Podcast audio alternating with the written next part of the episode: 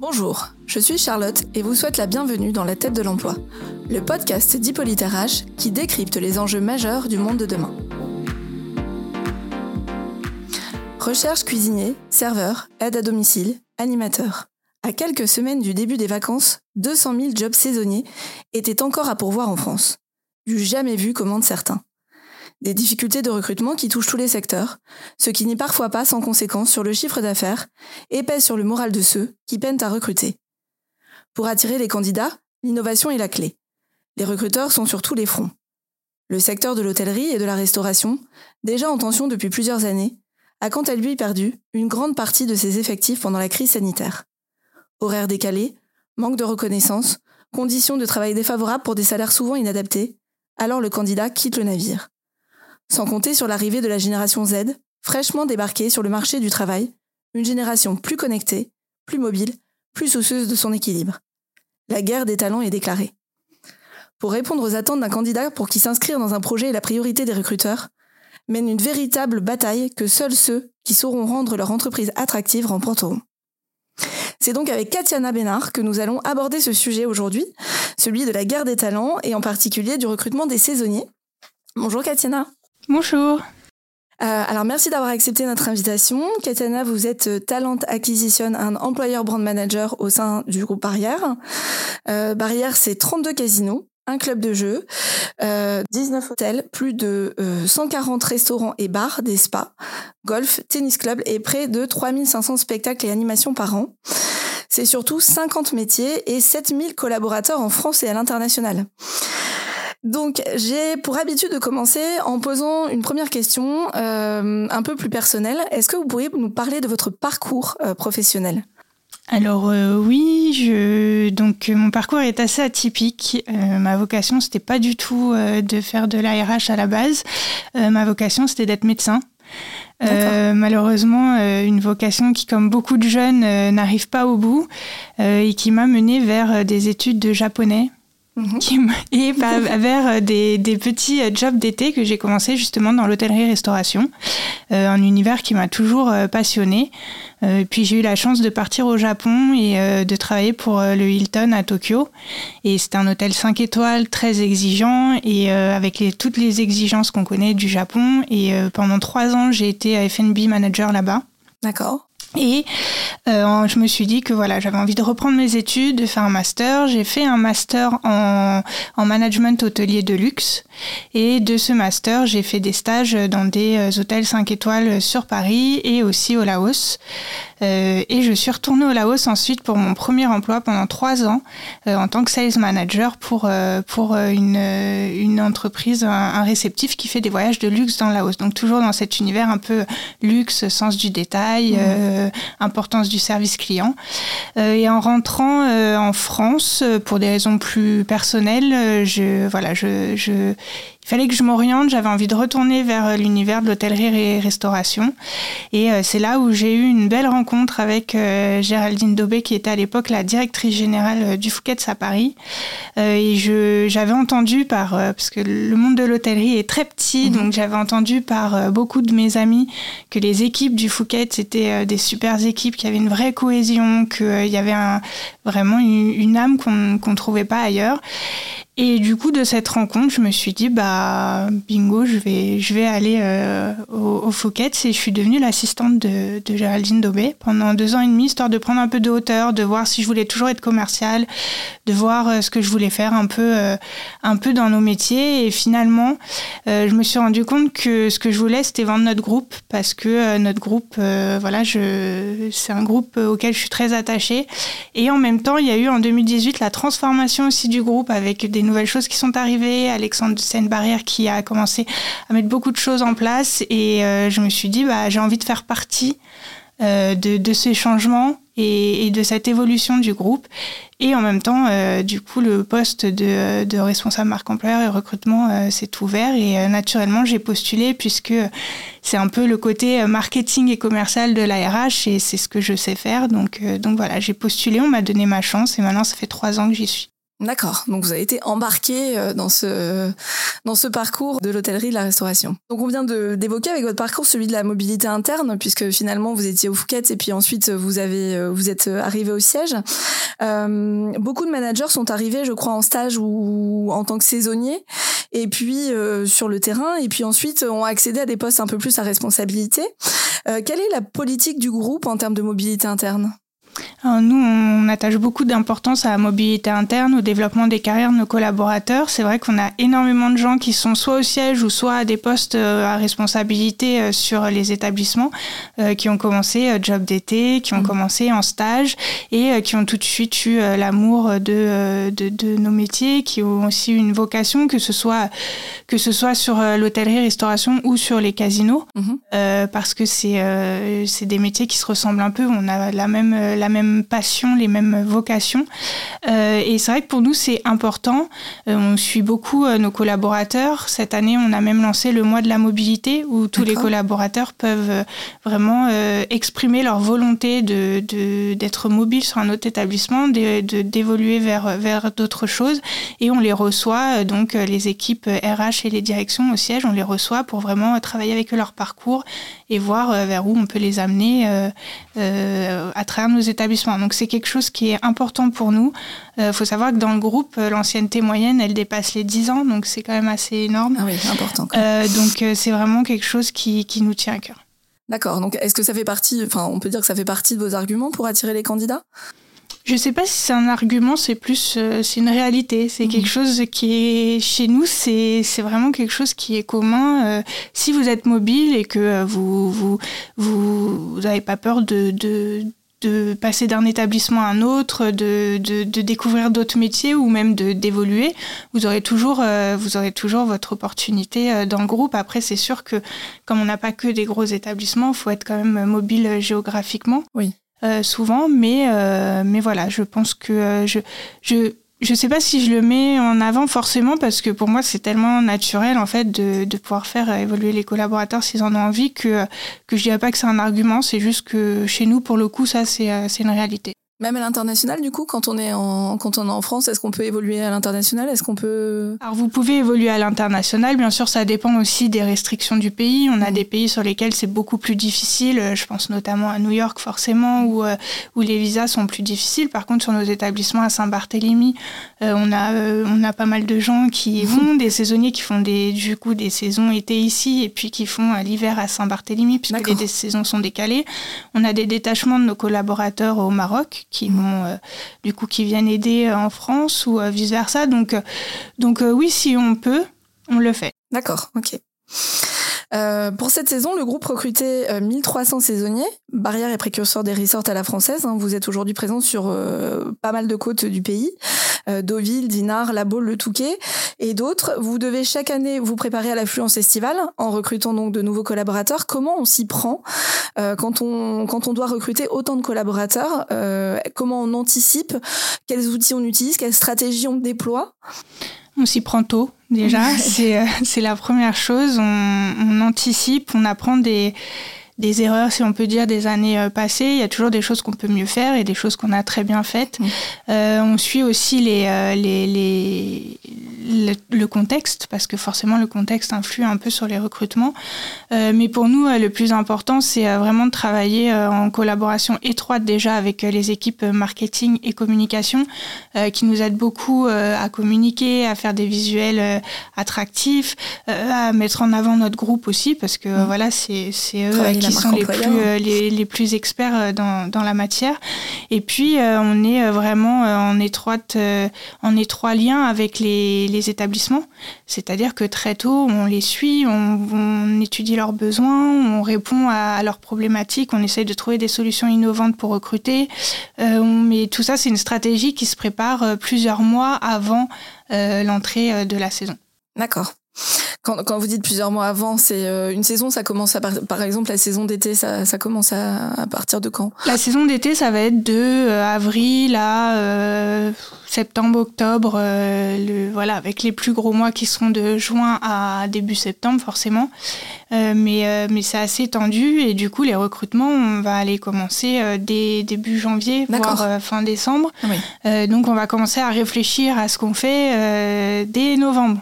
Enfin, et puis comme on a les saisons d'hiver aussi, du coup, ça, ça s'enchaîne. Et puis, euh, bien sûr, les, les, les, établissements saisonniers hiver euh, travaillent main dans la main avec les établissements été, puisqu'on a des saisonniers qui font euh, les deux saisons et qui enchaînent les deux saisons. Euh, donc, euh, donc voilà, c'est tout un, un mécanisme qu'on essaye de d'avoir. parfois, c'est un peu plus dur, notamment lors de la crise où on ne savait pas quand on allait ouvrir, mhm. où on ne savait pas. Donc là, ça a été vraiment assez dur pour nous parce que c'est dur de recruter quand vous ne savez pas si vous allez ouvrir et puis finalement de recruter dans l'urgence. Euh, toutefois, cette année, euh, on était un peu plus, euh, un peu plus rodé et préparé. donc, donc ça a été, ça, ça s'est bien passé. Bon.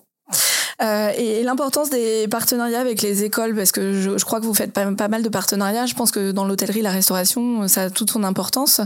Est-ce que parmi, enfin, j'imagine que vous recrutez aussi vos saisonniers dans, dans ces écoles, vous puisez quelques talents alors oui, dans les écoles, on, recrute des saisonniers, on recrute aussi bien, bien naturellement beaucoup de stagiaires, mhm. euh, parce que, euh, enfin beaucoup, non, mais parce que euh, il y a beaucoup de, de de cursus qui sont en stage ou en alternance. Donc euh, le but étant aussi de, de les faire évoluer dans, par rapport à leur euh, cursus euh, à l'école. mais on recrute aussi pas mal de jeunes en, en, job d'été. on sait que voilà, ils ont aussi besoin d'avoir un, un, pied dans notre univers quand vous faites même des masters et que vous tendez à avoir un poste peut-être de manager. il est quand même important d'avoir une expérience assez opérationnelle mmh. et en fait les saisons, euh, c'est typiquement euh, les endroits où les jeunes peuvent euh, s'épanouir, avoir une expérience sympa sur le CV et vivre un moment où on a des souvenirs en général qui sont qui sont assez fun après à, raconter à la rentrée. Donc donc oui, et puis les relations écoles, c'est important pour nous parce qu'on est des métiers où justement on prend des gens confirmés, mais on prend aussi beaucoup de débutants et où la formation a toujours été quelque chose de très important. Euh, on a un devoir de transmission dans nos métiers. On fait partie des rares secteurs où vous pouvez commencer de rien et partir et aller très très loin. Mhm. Euh, donc euh, cette transmission, ça passe forcément aussi par les jeunes et par les étudiants. Et d'autant plus quand vous êtes RH, enfin, si on n'a pas cette passion de d'accompagner les gens dans leur carrière, je pense qu'il faut changer de métier. Alors, une question que moi je me posais, mais euh, là en ce moment on parle de main-d'œuvre étrangère. Tout à l'heure vous l'avez un petit peu évoqué, mais euh, est-ce que le, le, groupe fait appel à, à de la main-d'œuvre étrangère? On parle de main-d'œuvre même euh, qui, qui, viendrait de Tunisie pour pallier à ces difficultés de recrutement parfois de talents. Est-ce que c'est une chose que vous, vous pratiquez aussi ou? Alors ça nous arrive effectivement d'embaucher des gens à l'international. Toutefois, c'est pas pour pallier forcément au recrutement, c'est parce que voilà, on est ouvert à à, recruter des gens euh, de, de tous les horizons. Euh, on a euh, des collaborateurs vietnamiens, des polonais, des, mais ça reste quand même à la marge par rapport à, nos, à nos saisonniers qui sont français. D'accord. donc on, on ne s'interdit pas de recruter à l'étranger, mais c'est pas une fin en soi pour nous. C'est plus voilà si le profil correspond et que les gens postulent et qu'il y a un poste à pourvoir, pourquoi pas. Pourquoi pas. On évoquait aussi la mobilité interne il y a quelques instants. Est-ce que vous avez une idée du nombre de saisonniers qui reviennent euh, chaque année? Alors, euh, une idée précise, c'est difficile. Chaque année, c'est un peu différent. Ça dépend encore une fois du contexte, mhm. de beaucoup de choses. Mais euh, on note que sur les gros établissements, on peut aller jusqu'à 25% de retour souvent. Euh, donc, c'est pas mal. Donc, c'est, on, est, on est assez content. C'est vrai qu'on a aussi cette chance d'avoir un établissement, enfin deux si on compte Saint-Barthélemy, même s'il faut aller un peu plus loin, mais c'est quand même sympa en mhm. saison d'aller à Saint-Barth. Ah donc, Il y a pire comme destination. Exactement. donc, du coup, on a deux établissements qui peuvent accueillir euh, les, les collaborateurs sur l'hiver, donc Courchevel, euh, notre établissement qui est Palace, et, euh, et Saint-Barthélemy. Et on a ensuite les autres établissements été. Donc on a déjà d'une part ceux qui reviennent sur le même établissement tous les ans, et on a aussi ceux qui font vraiment une alternance été-hiver. D'accord, ok. Et est-ce qu'il y a des saisonniers qui, vous l'évoquez aussi, mais qui, qui restent après en CDI, qui soient proposés des CDI, qui ont envie de justement aller plus loin avec vous? Alors, on a des saisonniers, souvent ceux qui se voient proposer un, un poste, après, ça sera plus les saisonniers qui viendront en, en job d'été. D'accord. Et qui finalement, après, trouveront un poste qui correspond à leur cursus ou qui leur correspond sur l'année ou peut-être dans une autre région. Après, la population saisonnier, ça arrive, mais c'est quand même des gens qui ont aussi choisi un mode de vie, qui est la saison. Euh, et on a des établissements où on a euh, qui vivent vraiment au rythme des saisons et qui n'ont pas besoin d'avoir euh, un nombre important de gens à l'année puisqu'on ferme certains établissements hors saison. Mmh. Euh, donc ça nous arrive, mais je pense que ça va être plus sur sur des profils vraiment euh, étudiants qui, euh, qui après voilà, euh, ont goûté au monde du casino ou ont goûté au monde de l'hôtellerie-restauration et qui du coup resteront pour, pour un, un, CDD ou un CDI ou, ou qui reviendront même en alternance après, sur l'année d'après. Ok. Comment vous développez votre attractivité pour mieux séduire ces jeunes? Parce que c'est, on, le sait, c'est compliqué de, les attirer. Aujourd'hui, il y, a, des milieux qui font, enfin, il y a aussi euh, des choses qui font, qui font rêver en hôtellerie-restauration et d'autres un petit peu moins. Euh, le rythme, euh, le travail le week-end, le, notamment aussi parfois des journées un peu compliquées. est-ce que, hum, est-ce que ça, vous travaillez sur sur cette image? Est-ce que comment faites-vous pour pour pour rendre attractifs ces postes finalement? Déjà, on, est transparent. C'est-à-dire que euh, on n'a pas. Enfin, c'est vrai qu'on dit souvent que nos métiers sont, sont un peu euh, perçus comme des métiers euh, très, très durs, des métiers pénibles. Et en fait, enfin, personnellement, je, je trouve pas. Je trouve que c'est des métiers, oui, on a des horaires décalés. Oui, on, voilà, on a un rythme de vie différent où il y a une exigence qui, qui est peut-être perçue comme une exigence très dure, mais en même temps, c'est une exigence. Enfin, moi, si j'ai commencé dans la télé-restauration, c'est justement pour ce sens du détail, cette exigence, cet amour du client. Mhm. Euh, et je trouve que c'est dommage, justement, que, que ce soit ces choses-là qui soient mises en avant, alors qu'encore une fois, on est des métiers euh, où euh, vous pouvez euh, évoluer et avoir une carrière fantastique, où euh, votre métier quand même donner du plaisir aux gens. Et je pense que c'est pas donné à tous les métiers de, de faire naître des émotions comme les comme, comme dans nos métiers, que ce soit dans les hôtels, dans les restaurants, dans les casinos. Euh, c'est plein d'émotions euh, euh, qu'on fait partager à nos clients et qu'on partage entre nous aussi tous les jours. Donc déjà, la première chose qu'on fait, c'est en parler. Et, et, voilà, d'être transparent avec les jeunes générations et de leur dire, alors oui, vous, ça va être, vous allez travailler certains week-ends, oui, vous allez avoir des horaires décalés, mais euh, vous allez faire, euh, vous allez vivre des choses extraordinaires. Donc déjà, c'est le premier point. Bien sûr, ça ne suffit pas. Euh, donc on a mis en place aussi beaucoup de beaucoup d'avancées, comme on, garantit des week-ends tous les ans à nos collaborateurs. Mmh. Donc on garantit cinq week-ends par an. donc pour être sûr que voilà tous les collaborateurs qui le souhaitent aient des week-ends. on majeure les heures de nuit. on met en place vraiment plein de choses pour pour aussi être plus attractifs attractif et, et, donner un peu plus, euh, un peu plus envie de, de, nous rejoindre. On fait aussi beaucoup de communication. Mhm. Euh, on n'hésite pas à faire intervenir des, des professionnels de nos métiers pour qu'ils interviennent auprès des jeunes et qu'ils partagent, même sans les former, juste mhm. partager leur passion. On travaille parfois avec euh, aussi des, des, associations de, par exemple, qui font, qui travaillent sur l'insertion des jeunes dans les quartiers. D'accord et qui, euh, euh, qui sont des jeunes qui souvent n'osent même pas passer la porte de nos établissements parce que ben, on est luxe et parce que ça fait peur.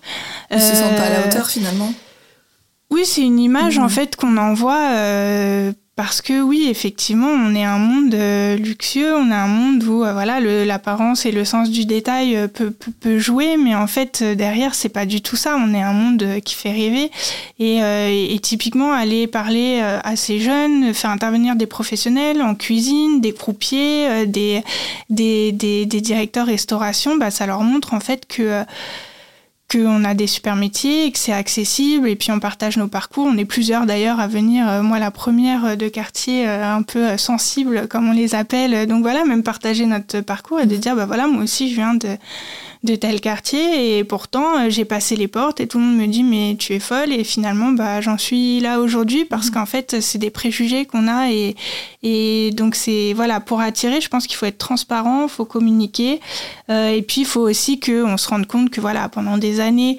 on a peut-être été un peu en retard sur certaines choses et là du coup on on met les bouchées doubles pour euh, rattraper aussi euh, les choses. Mhm. Et, sur certains, enfin, j'avais vu que sur certains établissements, vous poussez même la réflexion encore plus loin avec des partenariats de covoiturage, des prêts de vélo, des logements euh, de qualité pour pour vos saisonniers. Est-ce que, est-ce que ça, ça participe à l'expérience barrière quand on... Oui, bien sûr. Nous, on part du principe qu'un saisonnier euh, doit être traité de la même manière que nos CDI. C'est des collaborateurs à part entière. Pour certains, ils sont là pendant six mois. Ce qu'enchaînent les saisons, du coup, finalement, ils sont là toute l'année. Mmh. Juste qu'on les voit pas euh, dans le même établissement. donc, on s'en rend pas compte, mais c'est un collaborateur à l'année, finalement.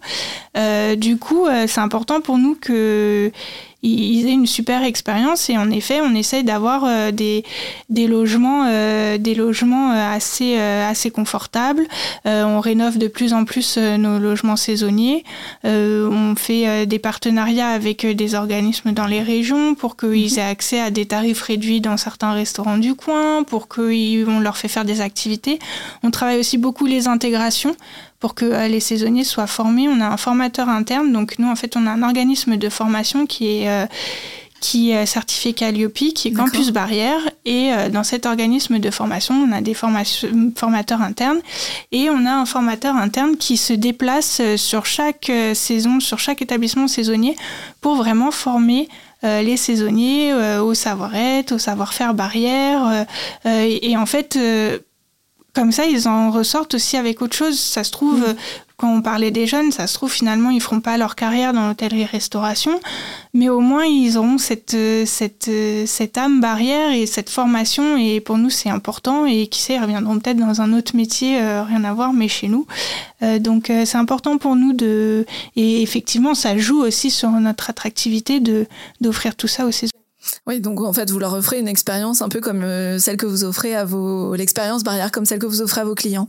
Exactement, on essaye de faire une, symétrie des attentions et de, euh, de faire vivre vraiment aux, saisonniers ce qu'on ce qu'on aimerait nous vivre et ce qu'on veut faire vivre ce qu'on veut faire vivre aux clients et on a même mis en place une prime de retour pour les saisonniers. D'accord. Donc plus vous venez, plus votre prime de retour euh, augmente et, et, au bout d'un moment, ça vous fait pratiquement un 13e mois, ce qui est pas négligeable. Donc on essaye aussi qu'ils passe un moment, mais que on pense surtout aussi aux jeunes, mhm. euh, bah, ça leur fait quand même de l'argent pour leur année scolaire et, puis même euh, ceux qui sont pas étudiants, mais euh, mhm. c'est toujours agréable d'avoir des avantages qui qui peuvent les rapprocher finalement d'une vie en, CDI, en leur laissant leur liberté de, de saisonnier, parce que voilà, mhm. être saisonnier c'est pas forcément facile, c'est un train de vie que voilà on on, choisit euh, et, il faut, être sûr que ce soit fait au mieux pour. Mhm. D'accord. Donc transparence, communication, euh, aussi des primes à la fidélité, etc. Euh, une attention particulière, une expérience euh, autour de la marque employeur.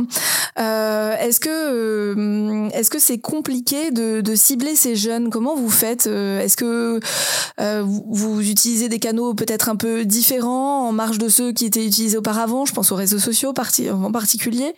Alors oui, on va utiliser des nouveaux canaux. Déjà, on va repenser la façon dont on communique, avec euh, la façon un peu le wording qu'on utilise mhm. pour les saisons, euh, nos visuels. Et puis après, euh, sur les job boards, forcément, on va chercher à, recruter sur d'autres canaux et les, réseaux sociaux en font partie.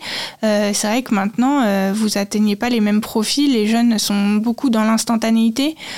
donc, les recruter sur Instagram, TikTok, Spotify, c'est voilà, c'est le, c'est un peu le renouveau de mhm. nos métiers. Euh, donc, euh, donc on le fait et, euh, et, on est assez content parce que même pour nous et pour les RH en local, c'est assez sympa finalement, c'est nouveau. on, voilà, on essaye de chercher des, des innovations comme ça et puis en même temps, c'est ça nous permet d'avoir des nouveaux profils. D'accord, ok. Ok. Euh, un autre point dont on n'a pas parlé, mais euh, peut-être que ça concerne peut-être un peu plus. Euh, après, vous me direz peut-être le contraire, mais un peu plus, on va dire les, salariés à l'année. les candidats sont souvent sensibles aux politiques RSE. Qu'est-ce que vous mettez en place vous chez Barrière sur l'égalité homme-femme, sur l'environnement, sur Est-ce qu'il y a des choses qui, sont mises en place par rapport à ça? Alors oui, nous on a un service dédié du coup à la RSE qui s'appelle Planète Barrière. Euh, donc euh, c'est, euh, on a une stratégie RSE à trois ans qui est portée sur six piliers, 20 enjeux, 40 engagements et 60 indicateurs de suivi. Euh, donc chaque établissement est suivi du coup sur ses KPIs euh, sur l'année. Euh, dans chaque établissement, il y a un, un, responsable développement durable qui a été nommé pour être sûr que du coup ces, ces, indicateurs soient bien suivis. Et donc il y a des actions sur le maïs responsable, la mmh. cuisine locavore, sur le bien-être des collaborateurs, bien sûr, ça fait partie des piliers. je pense que je vais en oublier parce que comme vous l'avez vu, c'est pas moi la directrice de la mais, euh, mais en tout cas, on fait, on fait beaucoup de choses. Euh, on fait beaucoup de choses, euh, que ce soit au sein de nos établissements, que, que pour les collaborateurs ou en associatif. Donc, on est, voilà, il y a, y a, beaucoup de choses qui sont faites au niveau du groupe. On a d'ailleurs à Ribeauvillé un, un hôtel qui est 100% chauffé avec des biogaz naturels, par exemple. Donc, qui a un super spa d'ailleurs, je vous le conseille. Merci. Merci mais, mais euh, voilà, donc il euh, y a, beaucoup de choses qui sont mises en place et, euh, sur les prochaines années, on, justement, on travaille en collaboration. Donc la directrice de la RSE qui est Agnès Lahana et moi-même pour travailler sur la partie diversité inclusion. Donc on retravaille toute notre charte diversité inclusion pour s'assurer, comme j'ai dit, qu'on qu'on accueille au maximum des profils issus de de tout milieu et, que euh, et que euh, on, arrive à, couper cette image de du, luxe et du fait que voilà c'est compliqué d'entrer dans le luxe. Donc euh, donc ça ça va être nos grosses nos grosses réflexions sur sur les années à venir. Même si on le fait déjà bien sûr hein, auprès des jeunes on travaille aussi beaucoup sur la fin de carrière des seniors. Comme j'ai dit on, participe on a des souvent les grands oubliés les seniors finalement. On parle souvent des jeunes et les seniors on les, Exactement. de côté. Donc donc là, on travaille encore plus justement. On va faire un focus parce qu'on a fait un gros focus sur les jeunes. Mhm. Donc là, on va faire un focus euh, sur les seniors. C'est important. Euh, comme j'ai dit, on va faire aussi un focus pour aller euh, aller présenter notre groupe à des gens qui a des profils qui n'ont pas l'habitude de penser à nous. donc j'ai parlé des quartiers, mais on a aussi fait un salon qui recrute les anciens les anciens sportifs pro ou semi-pro qui justement bah, quand leur carrière est finie, se posent des questions euh, où je vais, qu'est-ce que je vais faire, euh, à quoi servent mes compétences. Et donc euh, voilà, nous on est allé au salon pour pour parler avec eux, leur dire que bah toute votre vie vous avez fait finalement du commercial, de l'événementiel. Donc regardez, vous pouvez venir vous pouvez venir chez nous mhm. parce qu'on a des métiers qui se ressemblent et on a des valeurs qui se ressemblent. Donc voilà, c'est tout plein de petites actions qu'on fait au quotidien et que finalement on, veut rassembler vers une vraie stratégie qui tend vers la diversité et l'inclusion et que, et que ce soit vraiment euh, euh, efficient euh, sur tout le groupe et partout. D'accord.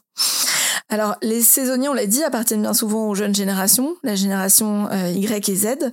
Euh, comment avez-vous abordé, même si vous avez déjà en partie répondu, mais abordé l'arrivée de ces nouvelles générations qui sont finalement plus connectées, plus mobiles, qui ont besoin de cet équilibre, qui sont en attente de cet équilibre vie pro et vie perso? Euh, J'ai vu que, par exemple, vous aviez travaillé sur le sujet avec avec d'autres établissements. Est-ce que ça vous arrive souvent justement de mettre en commun ça, vos expériences avec les autres établissements d'échanger euh, sur euh, sur cette problématique qui est quand même euh, de d'aborder une nouvelle nouvelle vision, je dirais même peut-être. Aujourd'hui, un marché du travail en pleine mutation. comment abordez-vous cela? Bah, en effet, déjà, ça, ça, me fait toujours sourire quand on parle de la guerre des talents et de la concurrence, parce qu'en fait, j'ai envie de dire, on est tous dans le même bateau.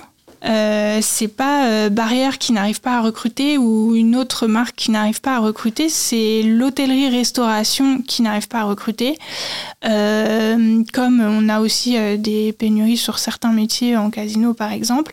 et en fait, quand on dit que l'hôtellerie, par exemple, c'est une grande famille, et c'est le cas pour les casinos, encore une fois, euh, c'est qu'on se parle tous et qu'on est ensemble et qu'on réfléchit ensemble à, à essayer de, de voilà un peu redorer l'image de nos métiers si j'ose dire et de et de, de communiquer encore une fois d'être transparent donc entre marques entre groupes et même avec les hôtels indépendants on se parle on essaye de trouver des solutions on travaille main dans la main avec les écoles aussi euh, qui, qui nous posent des questions qui adaptent leur cursus peut-être à nos besoins aussi quand on leur demande. Euh, donc euh, donc oui ça nous arrive souvent et, euh, et on a finalement, il n'y a pas cette notion de concurrence, il y a cette notion de, voilà, on veut tous euh, donner du plaisir à nos clients, tous à mhm. notre façon, on a tous notre âme, tous notre, euh, notre, euh, notre marque, et voilà, mais tout ce qu'on veut, c'est que les, les, les, gens retrouvent cette passion euh, pour nos métiers qui, qui, a été un petit peu, un petit peu perdue euh, ces dernières années. donc oui, effectivement, c'est quelque chose que, qu'on, fait, qu'on fait souvent. et puis maintenant, pour attirer, comme vous le demandiez, les jeunes, eh bien, euh, euh, oui, ils sont différents, mais, mais ils sont différents, mais pas tant que ça, j'ai envie de dire. Je, les, cette histoire de génération, euh, c'est vrai que moi j'ai un peu du mal à mettre les gens euh, vraiment dans des cases. euh, toutefois, l'équilibre vie pro, vie perso, euh, typiquement, j'ai pas l'impression qu'elle soit euh, si marquée. Nous, c'était vraiment, j'ai l'impression, la journée de travail et le soir, le repos. Eux, c'est plus de l'indépendance. C'est-à-dire, ils, veulent pouvoir être connectés quand ils le veulent, mais pouvoir être libres quand ils le veulent. Donc, mmh. finalement, c'est pas un équilibre tranché comme nous, c'est que ça s'entrecroise tout au long de la journée. S'ils veulent prendre une journée dans, pour être plus euh, cool dans la semaine, ils, ont, ils, bah, ils préfèrent, mais peut-être que pendant les vacances, ils vont plus regarder leur téléphone que nous. Enfin, c'est pas la même façon finalement de gérer euh, leur équilibre et leur temps, euh, ce qui est top quand on travaille au siège et ce qui forcément peut poser un peu de problème quand on est au, en opérationnel, parce qu'en opérationnel, bah, vous êtes là sur le terrain avec les clients, et vous êtes moins, euh, vous êtes moins peut-être flexible sur, sur, ce, voilà, sur ces, cette façon de, de voir les choses au travail. Euh, toutefois, nous, ce qu'on essaie aussi de faire, c'est d'être très connectés. Euh, nous, on est, euh, on est, on est quand même assez, assez dans le digital. On est tous connectés. tous les collaborateurs barrières, on a, une adresse mail. ils sont tous équipés pour pouvoir se connecter à des ordinateurs sur le terrain.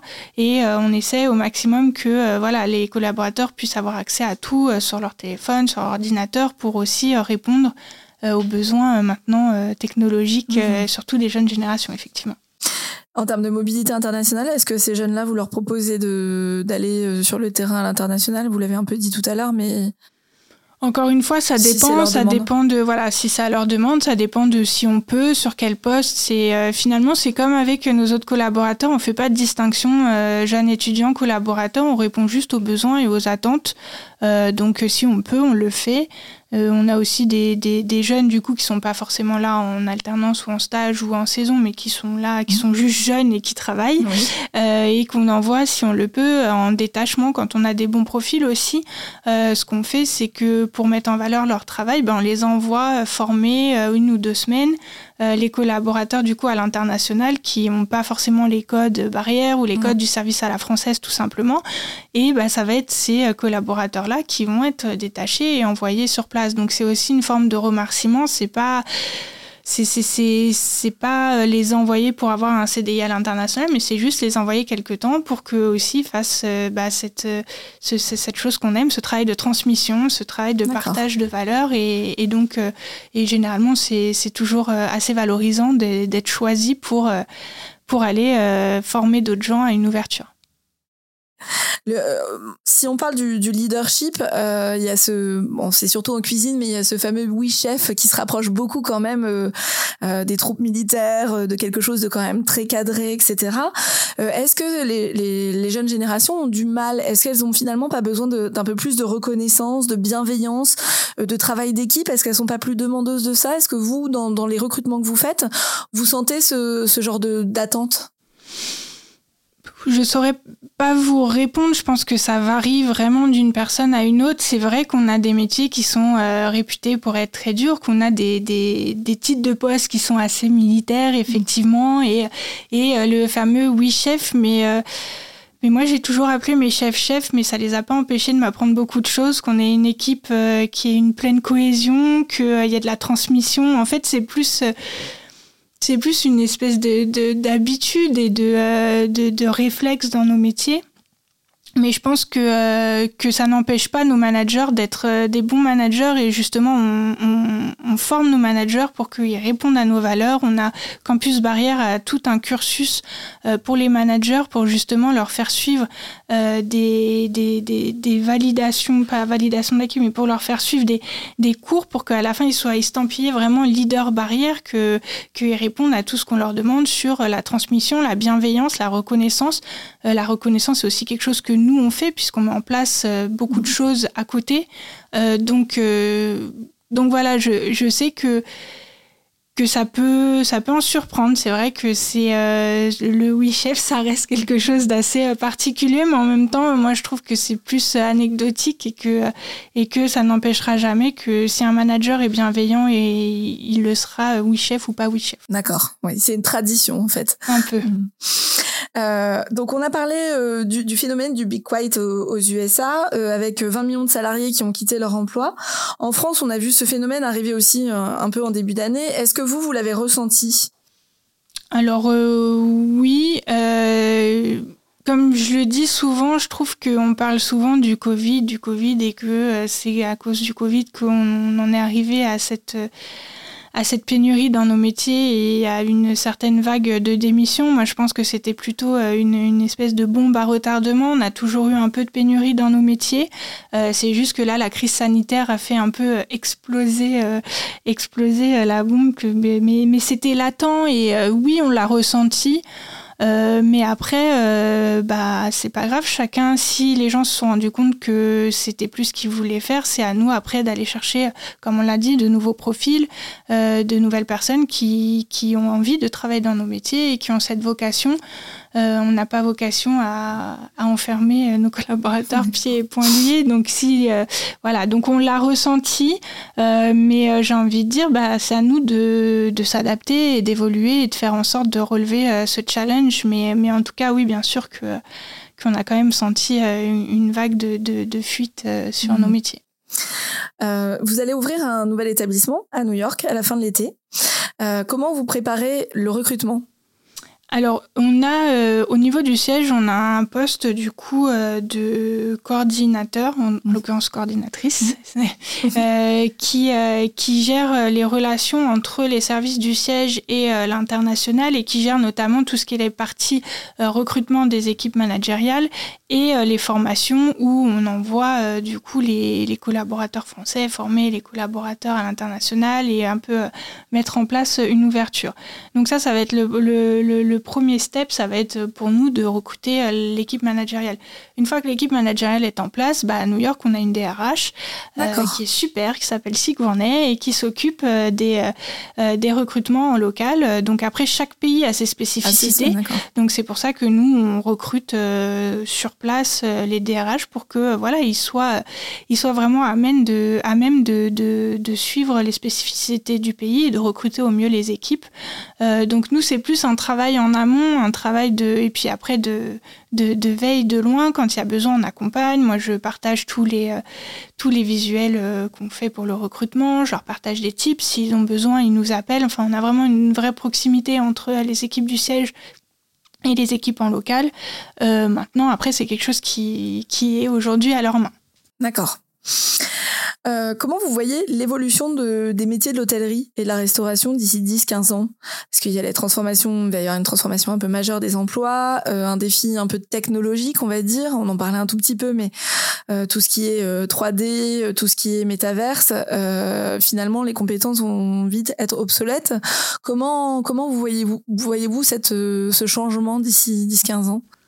Je trouve que c'est difficile à se projeter sur nos métiers, euh, peut-être moins sur les casinos parce que les casinos ont réfléchi euh, déjà sur une stratégie sur euh, sur le futur des casinos et, et, et, et, ce que ça va être et on construit la stratégie autour de ça. toutefois, sur les métiers de l'hôtellerie et restauration, c'est plus dur à se projeter puisque l'humain va toujours primer sur le digital.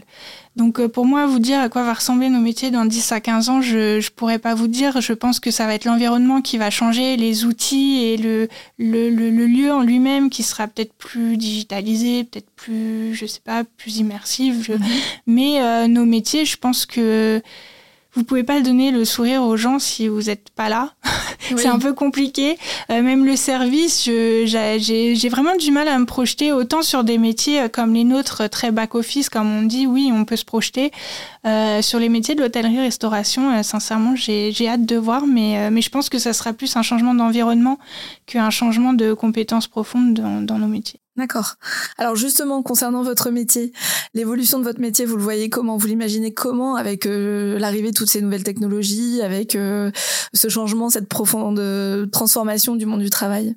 Bah, je pense que déjà, ça a déjà commencé pour nous, notamment à RH. Euh, on le voit euh, bah, rien que par mon métier. Hein. Mon métier, il y a quelques années, il y avait très peu d'entreprises qui avaient des responsables marque employeur.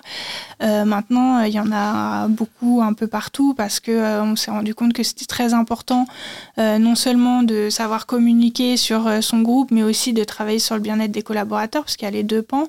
je le vois aussi parce que les RH maintenant en local, bah, je les forme, je les forme aux réseaux sociaux, au marketing, à la communication. Et mhm. avant, c'était très administratif. Et maintenant, bah, en fait, non, elles deviennent aussi un peu, enfin, elles, ils, mhm. euh, ils, elles, deviennent des, des, des, aussi des des commerciaux, ça serait aller loin parce que quand vous êtes vraiment fier de votre groupe, comme on l'est pour la plupart, euh, vous faites pas le commercial parce que vous avez rien à vendre, vous dites juste ce que vous ressentez. Enfin, en tout cas, c'est le cas pour moi, c'est déjà mhm. bien.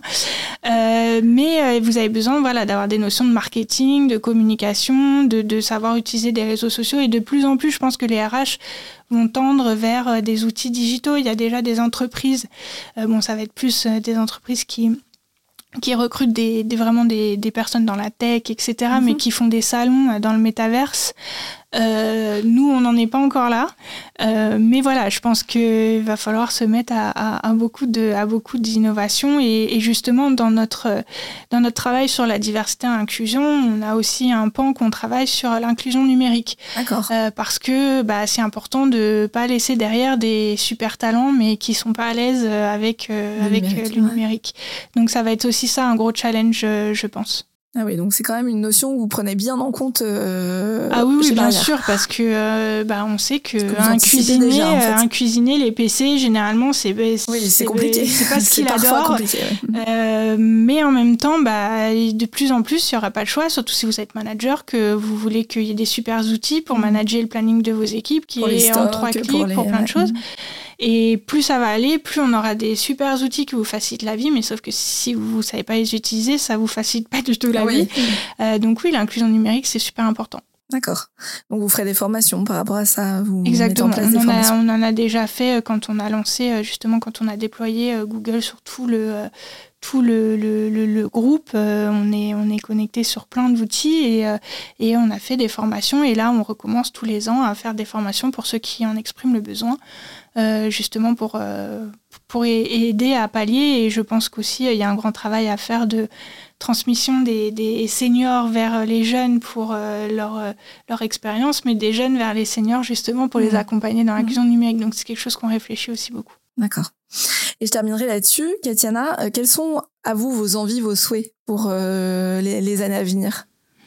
Aucune idée. Hein. je pense que ça, c'est. Vous laissez porter par. Euh, ça ressemble beaucoup à mon parcours que je vous ai décrit euh, au tout début. C'est que voilà, je, je, sais ce que je ne veux pas, mais je sais souvent ce que je veux. Enfin, je sais pas souvent ce que je veux non plus, donc euh, je me laisse porter.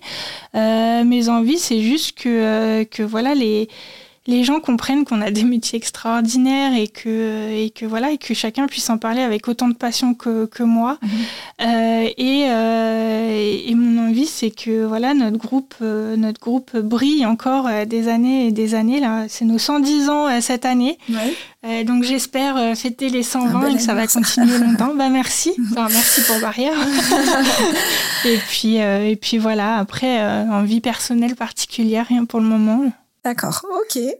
Bon bah merci Katana pour votre accueil. Avec grand plaisir.